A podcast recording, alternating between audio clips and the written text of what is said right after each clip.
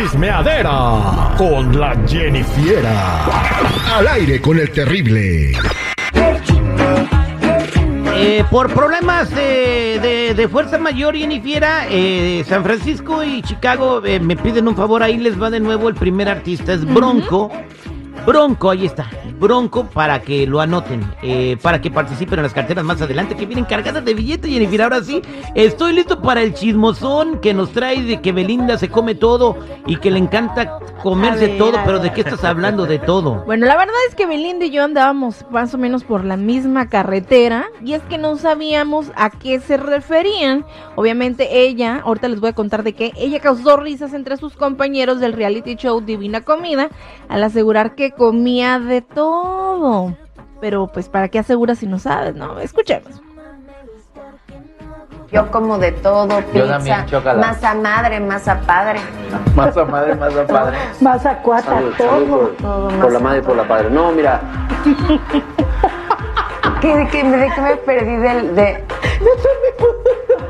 No tengo ni idea de qué es esa palabra. Oye, por favor, compártanme el chiste. Compártanme el chiste.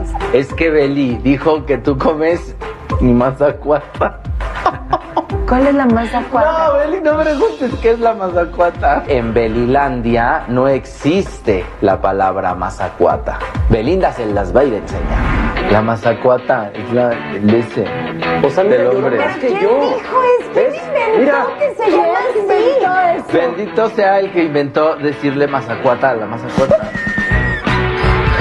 Qué bueno que hay personas todavía como Belinda que son inocentes. que se come la Como yo. mazacuata.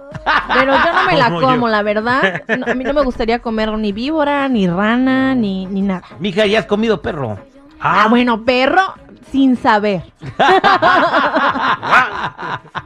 Pues ahí está, este, mazacuata para toda la gente que no sepa, es eh, una víbora maicera en México. Pónganle mazacuata en Google y ahí les va a salir la mazacuata. Para que la observen y la Para que bueno. no digan que se la comen. La ver- cabeza eh, ancha nada más. mazacuata versión este show, la mazacuata es el Sí. aparato, vamos a decirlo para que no se oiga grotesco. El Es aparato albur. reproductor masculino albur. es un juego de palabras. Pero sí existe. Un albur. Pero sí existe, sí existe Pues la sí, mazacuata, güey, es la víbora Ujú. maicera. Ponle en Google mazacuata y la vas a conocer. Está Lo bien está bien cabezona, feo, güey. chico. Ajá.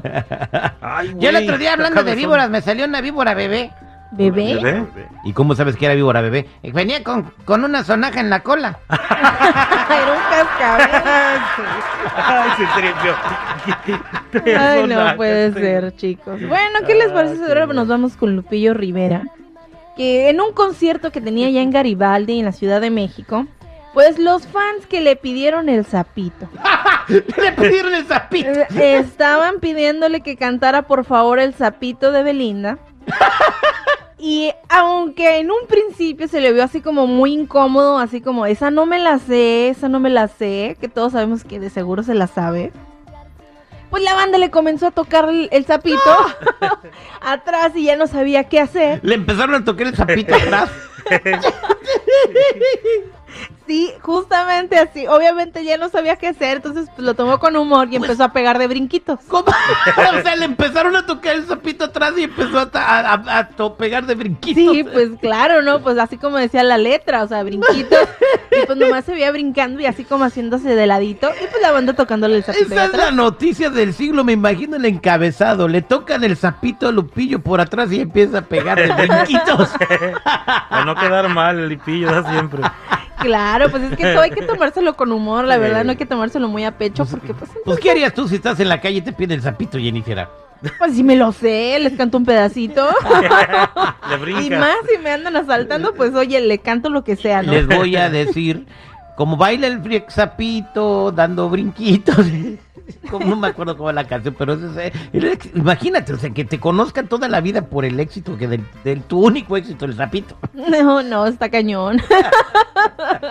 Pero, el sapito pero internacional. a ella como que no le gusta mucho, pero debería estar orgullosa de que su canción de zapito está como perpetuada. Pero en- yo digo que ya lo aceptó, ya lo asimiló. Ya en los conciertos dice que ella es la poseedora del sapito encantador. Ya lo aceptó, güey. Demasiado encantador.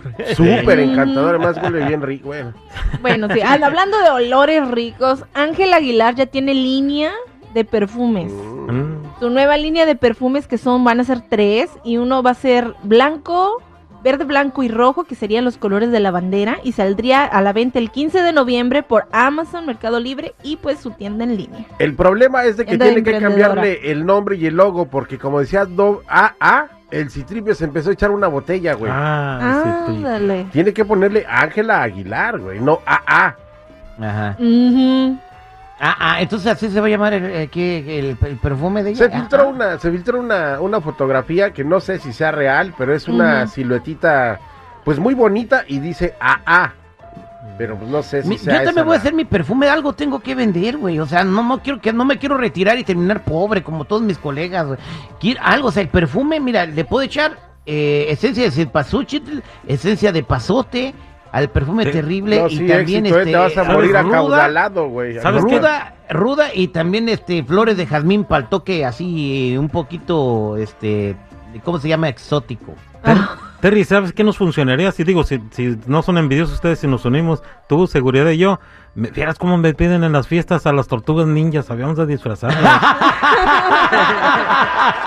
Nos retamos de tortugas Sí, ninjas. Ay, no, chicos. Bueno, pues hasta aquí mi reporte. Ya saben, chicos y chicas, si gustan seguirme en mi Instagram, me pueden encontrar como Jennifiera94, Jenny con doble N.